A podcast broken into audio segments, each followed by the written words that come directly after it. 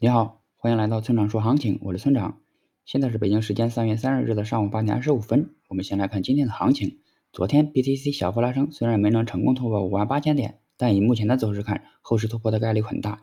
基金点说就是上升趋势已经开始了，但上升趋势开始，嗯，不代表就会马上上攻六万点，后市还可能在五万六到五万八这个区间继续震荡一段时间，然后再择机向上。结构上，下方支撑五万六千点，上方压力五万八千点。一旦突破五万八千点，就很可能站上六万点并创下新高。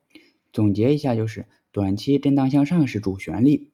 接下来是交易思维模块，很多同学都面临同一个困扰，那就是总是无法卖在最高点。今天咱们就谈谈这个话题。首先给出我对该问题的看法，那就是没有卖在最高点才是正常的。若你恰好卖在了最高点，那大概率是蒙的。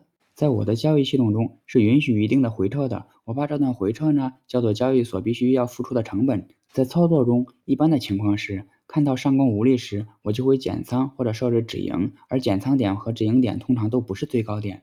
但据我所知，有相当一部分的同学都有着完美情节，认为只有卖在最高点的交易才是完美的交易。其实这种看似完美的交易是有着很多漏洞的，因为你卖在最高点的同时，其实是承担着很大的踏空风险的。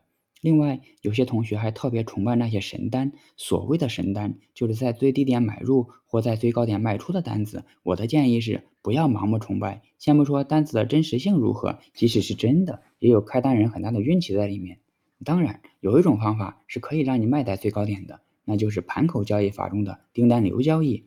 比如，你发现盘口有一笔大的卖单的话，那就可以在其下方卖出。若这笔卖单足够的真实，你就可能卖在了最高点。当然。